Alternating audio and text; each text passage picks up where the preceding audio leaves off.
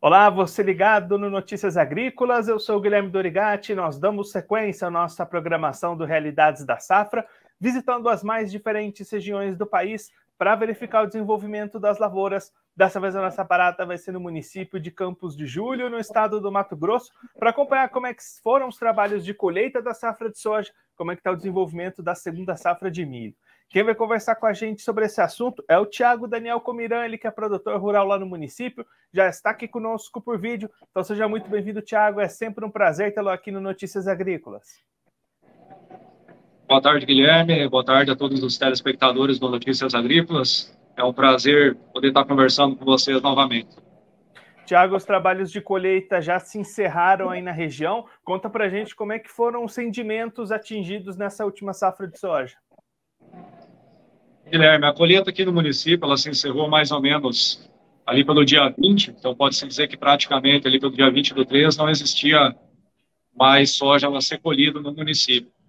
Ela foi uma colheita bastante demorada devido a bastante atrasos, né, em relação ao ciclo das culturas, com um aumento expressivo aí em torno de 10 a 12 dias no ciclo de cada variedade. Então, isso acabou estendendo um pouco mais a colheita e, consequentemente, o plantio do milho safra, né, milho safrinho, da segunda safra.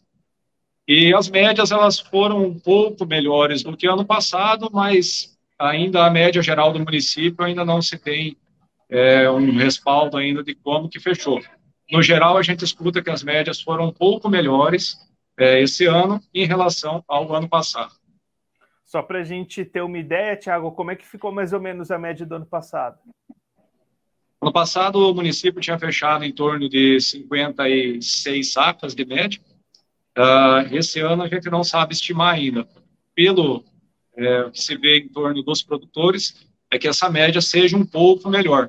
Acredito que um saco, um saco e meio a mais, mas ainda precisa dos dados oficiais para a gente ter essa estatística aí correta quando a gente olha para o mercado, Thiago, como é que o produtor da região avançou com a comercialização? Tiveram boas oportunidades de venda? O produtor está optando por segurar? Como é que está essa estratégia de negociação até aqui? Então, Guilherme, muito travada a negociação por conta desse certeza que foi o mercado desde o ano passado até agora, né?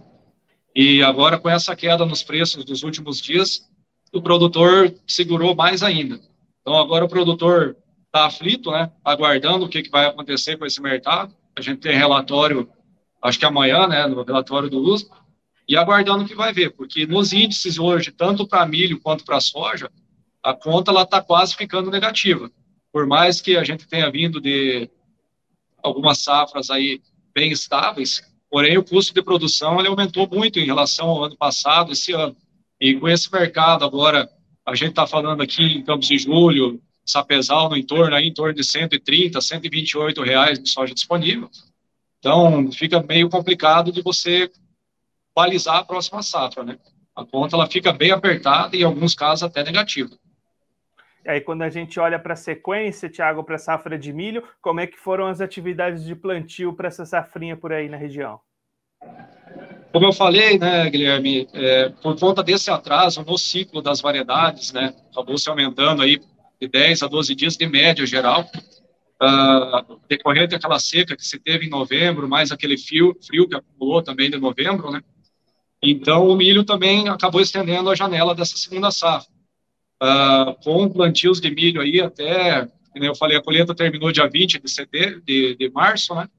Então, ainda teve plantio até dia 15, dia 25 de março, ainda teve gente terminando de plantar milho. Então, ela acabou estendendo um pouco. Se a gente for pensar em janela ideal, até quando iria essa janela mais recomendável para o milho por aí? Guilherme, geralmente a gente costuma trabalhar aqui o plantio de milho iniciando ali pelo dia 20 de, de janeiro e no máximo até dia 25, dia 20 de fevereiro. Então ela acabou extrapolando um pouco mais por conta desse aumento nos ciclos da variedade. Se tivesse tudo corrido bem dentro da normalidade, é, vamos dizer, todo o milho estaria bem provável em mais de 90% dentro da janela ideal. Mas, infelizmente, não se teve muito o que fazer em decorrência desse aumento do ciclo das variedades. Né? E aí, quando a gente olha para as previsões, para os mapas climáticos, como é que está essa perspectiva para a segunda safra de milho? Deve ocorrer tudo bem ou já tem algum alerta ligado por aí? Guilherme, precisaria chover. Né? Se a gente pegar os modelos climáticos aí, é uma indecisão ainda. Alguns modelos apontam duas chuvas no mês de abril e até um pouco de maio. Uh, porém, alguns outros modelos, devido à entrada do El Ninho, né, então, início do El Ninho, já apontam um pouco mais complicada a situação. Uh, eu sempre falo, Campos de Julho é uma zona de, de, de, transição, então pode ocorrer de tudo. A gente tem é, a esperança né, que, que essa chuva venha e que o mês de abril, pelo menos, tenha em torno de 100 a 120 milímetros, pois vai ter muito milho pendoando e enchendo o grão aí nesse, nesse mês de abril aqui no município. E para a gente encerrar olhando para o calendário, Tiago, quando é que deve acontecer a colheita do milho esse ano aí na região? Alguns produtores, como conseguiram aí iniciar a colheita do milho do, do, do safra de soja pelo dia 10, dia 15 de janeiro, a gente acredita que final de maio, início do mês 6, ali em junho, já tem produtores começando a colher. O forte da colheita do milho deve ocorrer a partir do dia 15 do mês 6, que é o que geralmente acontece na região.